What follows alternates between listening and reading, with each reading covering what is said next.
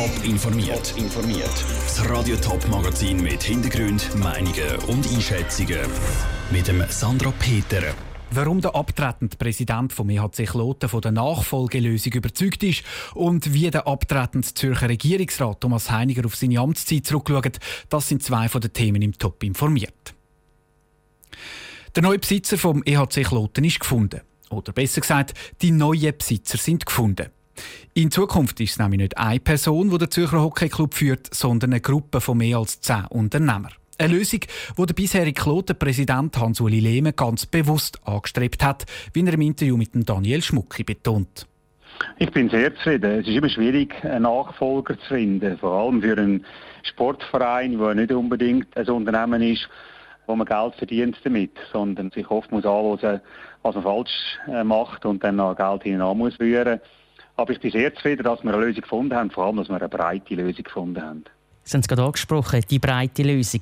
Es sind Leute, die im Verwaltungsrat sind oder jetzt schon im Verwaltungsrat sind beim Jatzenkloten, die den Club neu führen, zusammen mit über zehn Unternehmen aus der Region.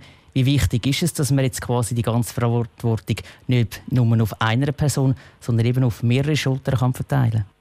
Ja, ganz einfach. Klar, wenn mehrere verantwortlich sich fühlen, dann gibt es auch eine breitere Abstützung, eine größere Identifikation für den Verein nach außen.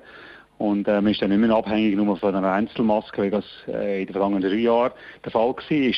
Das war von Anfang an mein Ziel, dass man oft breiter abstützen Und das ist uns jetzt gelungen und da bin ich sehr dankbar dafür breitere Abstützung auf mehrere Schultern das Ganze verteilen. Muss aber nicht unbedingt heißen, dass es einfacher wird in Zukunft, wenn es um Entscheid geht, weil halt viel mehr Leute mitreden können.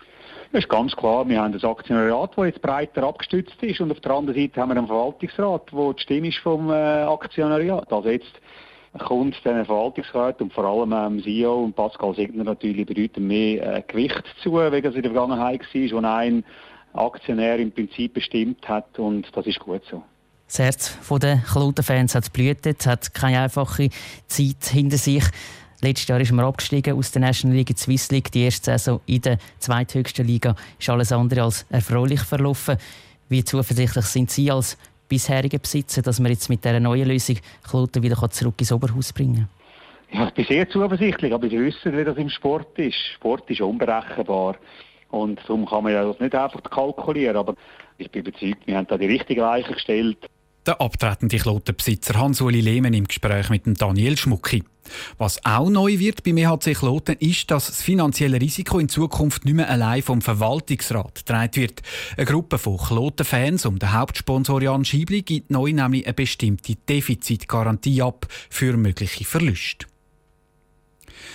Zwölf Jahre lang hat sein Wecker am Morgen um 5 oder sogar schon am 4 Uhr geschellt. Nachher ist er den ganzen Tag durch den halben Kanton Zürich gewirbelt, hat mit Kantonsräten verhandelt oder Ordner vollen Akten über Spitallisten und Sparmaßnahmen im Gesundheitswesen gewälzt. Der Zürcher Gesundheitsdirektor Thomas Heiniger. Jetzt ist Schluss. Am Freitag hat er seinen letzten Arbeitstag. Andrea Blatter hat Thomas Heiniger in seiner letzten Arbeitswoche als Zürcher Regierungsrat getroffen und hat ihn gefragt, ob er nach zwölf Jahren in diesem Job nicht völlig ausgelaugt ist. Ich habe noch Energie und darum geht es auch weiter. Ich schließe jetzt ähm, mit einem lachenden, weinenden Auge die Regierungszeit ab. Ich freue mich aber auch wieder auf neue Aufgaben, neue Herausforderungen, die ich mit großem Respekt angehe. Sie sagen jetzt gerade schon neue Herausforderungen, neue Aufgaben. Wie geht es jetzt weiter für Sie? Ich freue mich sehr auf die beiden Mandate auf nationaler Ebene. Das ist äh, das Präsidium vom Schweizerischen Roten Kreuz und von Spitex Schweiz. Politisch ist am 5. Mai, also am nächsten Sonntag, meine Zeit abgeschlossen. Da gehört es dazu, dass man auch kann wirklich sich nicht mehr einmischen kann. Da sind jetzt andere dran, andere müssen Entscheid fällen, andere tragen auch die Verantwortung. Ich habe mein Bestes gegeben, solange ich da war. Wenn Sie jetzt zurückschauen auf Ihre politische Karriere, gibt es da einen, einen Höhepunkt, den Sie rauspicken können? Es ist wie ein Marathonlauf und ich vergleiche es ja noch gerne mit dem Sport. Man ist äh, unterwegs in all diesen Schritten, die Aufmerksamkeit mit sich bringen, aber auch in denen, wo man ganz alleine muss auf die Zähne beißen. Und darum ist eigentlich das Wichtigste für mich, zwölf Jahre jetzt Schritt für Schritt vorwärts zu machen, äh, ohne Höhepunkt, ohne Tiefen können unterwegs sein. Man muss nämlich ans Ziel kommen und ich hoffe, das bin ich am nächsten Sonntag. Was ist aus Ihrer Sicht die grösste Herausforderung, die auf Ihren Nachfolger oder Ihre Nachfolgerin zukommt? Ich glaube, Gesundheit ist äh, an sich ein sehr komplexes Thema. Ich vergleiche das etwa mit der Tägeli-Maschine. Es hat so viele Regeln, die ineinander spielen. Und darum glaube ich, ist da der gute Ausgleich zu finden zwischen der Individualität und dem, dem staatlichen Steuern, dem Eingreifen, dem Handeln. Das Wechselspiel, aber auch das Spannungsfeld können in der, in der Hand behalten. Das scheint mir die grösste Herausforderung im Gesundheitswesen. Und auf was freuen Sie sich jetzt am meisten nach Ihrer Zeit in der Regierung? Ich freue mich äh, auch wieder auf mehr selbstbestimmte Zeit. Das gibt es ganz bestimmt, trotz neuen Aufgaben. Äh, die Agenda ein bisschen mehr selber zu bestimmen, äh, Themen ein bisschen mehr selber können zu bestimmen, das ist in der letzten Zeit ein bisschen zu kurz gekommen. Der Thomas Heiniger im Gespräch mit der Andrea Blatter. Wer seinen Job als Zürcher Gesundheitsdirektor übernimmt, ist noch nicht klar. Der Regierungsrat mit seinen beiden neuen Mitgliedern, Nathalie Rickli und Martin Neukomm, verteilt das Departement in einer Woche. Am 19. Mai entscheidet das Schweizer Stimmvolk über die AHV-Steuervorlage, kurz STAF. Mit dieser Vorlage sollen einerseits die Steuern für Unternehmen so angepasst werden, dass sie international toleriert werden. Gewisse Schweizer Steuerprivilegien sind nämlich international unter Druck. Und auf der anderen Seite sollen pro Jahr 2 Milliarden Franken in die AHV eingeschossen werden. Die Vorlage ist heftig umstritten. Warum, zeigt der Beitrag von Raphael Wallimann. Unternehmenssteuern und Altersvorsorge. Die sogenannte Staff verknüpft zwei Themen, die auf den ersten Blick wenig miteinander zu tun haben.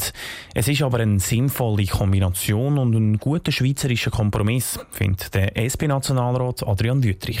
Die Schweiz wird das erste Mal ein international akzeptiertes Steuersystem für die Unternehmen haben mit dieser Vorlage. Und ganz wichtig, es wird ein sozialer Ausgleich geschaffen mit der AHV-Finanzierung 2 Milliarden Franken sollen in die AV fließen. Die AV kann es dringend brauchen, das Geld. Ganz anders sieht das Camille Lutte, Präsidentin der jungen SVP im Kanton Zürich. Die beiden Vorlagen haben nichts miteinander zu tun und dürften darum auch nicht verknüpft werden. Wir können sicher nicht von einem gut schweizerischen Kompromiss reden, wenn der Stimmbürger im Endeffekt an der Urne erpresst wird. Weil wären beide Vorlagen einzeln also gut, hätte man sie auch einzeln können zur Abstimmung bringen Aber genau die Kombination zeigt, dass man eben Zweifel hat, dass man sich nicht sicher ist, dass man den Stimmbürger könnte von diesen Vorlagen über überzeugen. Auch der Balthasar Glättli, grüner Nationalrat aus dem Kanton Zürich, haltet nichts von dieser Kombination. Seine Partei bekämpft Staff aber nicht nur wegen dieser Kombination, sondern auch, weil ihr der Steuerteil nicht passt. Die neue Vorlage ist nämlich viel zu ähnlich wie die alte Unternehmenssteuerreform, die vor zwei Jahren abgelehnt worden ist. Kantone und Gemeinden kommen wie bei der USR 3, äh, wo ja abgelehnt worden ist, auf ein riesen Loch zu. Die Folge ist klar.